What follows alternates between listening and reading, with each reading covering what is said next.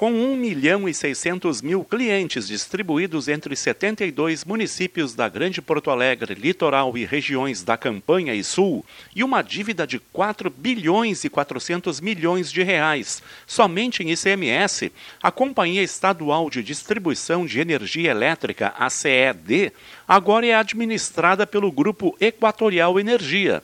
No Salão Negrinho do Pastoreio do Palácio Piratini, o governador Eduardo Leite assinou nesta quinta-feira, 8 de julho, o contrato de venda. O presidente da CED e do Grupo CE, Marcos Soligo, desejou boas-vindas à Equatorial. A CE Distribuição era uma empresa em estado terminal.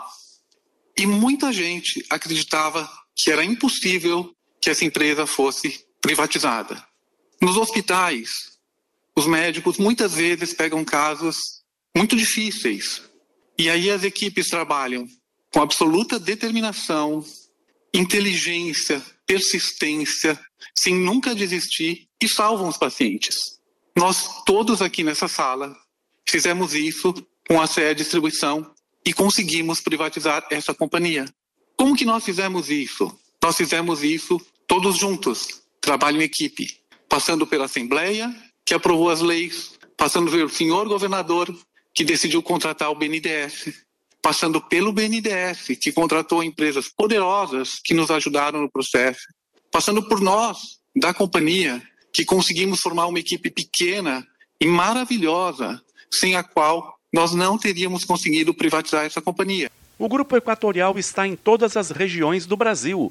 Atende a 22% do território nacional em serviços de energia, ou 30 milhões de pessoas. Há 15 dias, adquiriu a concessão do Amapá. O presidente do Grupo Equatorial Energia, Augusto Miranda, apresentou metas da empresa. O que é Equatorial com esse background? O que, que ela traz para o Rio Grande do Sul? E aí, governador, o que nós esperamos no nosso compromisso com a sociedade é trabalhar duro. Eu acho que isso é uma característica nossa, é trabalhar diuturnamente, é a gente se esforçar, é a gente juntar forças para construirmos esse trabalho e trazermos os investimentos necessários. Naturalmente, para você fazer esse bid, você fez algumas premissas, lançou algumas premissas e que agora, eu estava conversando até com o secretário Arthur Lemos ali, a gente, um primeiro ato que a gente chega, a gente faz um plano de 100 dias, onde você naturalmente colocou as suas premissas, né, para ver, mas essas premissas a gente vai burilar. Nós vamos chegar aqui, a gente vai ouvir a sociedade, para a gente justamente direcionar os nossos investimentos de acordo com o planejamento estratégico também do Estado, governador. Isso é uma premissa natural. E, naturalmente, com esses investimentos é, prudentes, e necessários, nós iremos ir juntando esses investimentos com novas tecnologias, pelos aprendizados que a gente vem tendo a todos os dias aí com os nossos outros ativos. E com o nosso modelo de gestão, naturalmente a gente vai suportar o crescimento, colocar energia onde precisa para suportar o crescimento do Rio Grande do Sul. A venda da CED evitou que sua dívida chegasse aos 7 bilhões de reais em breve. Isso pioraria mais a situação financeira do Estado, traria riscos ao serviço prestado aos consumidores.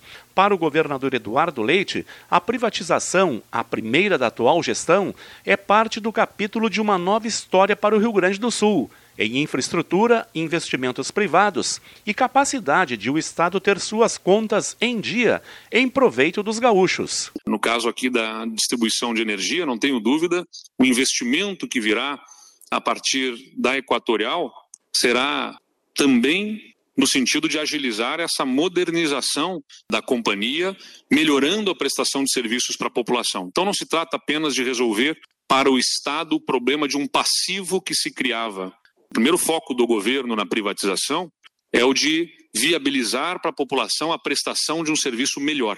Este é o primeiro foco. Está acima de qualquer outro.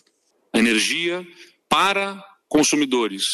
E, em segundo lugar, também a resolução de um problema para o Estado, poder público, eh, a partir do passivo que se constituía pela impossibilidade da companhia de pagar os impostos e de, portanto, atender às necessidades da população de outra forma a partir dos impostos recolhidos. Que fique também esta experiência para o nosso Rio Grande como um aprendizado. Não precisava ter chegado até este ponto. Municípios ganharam com a venda da CED.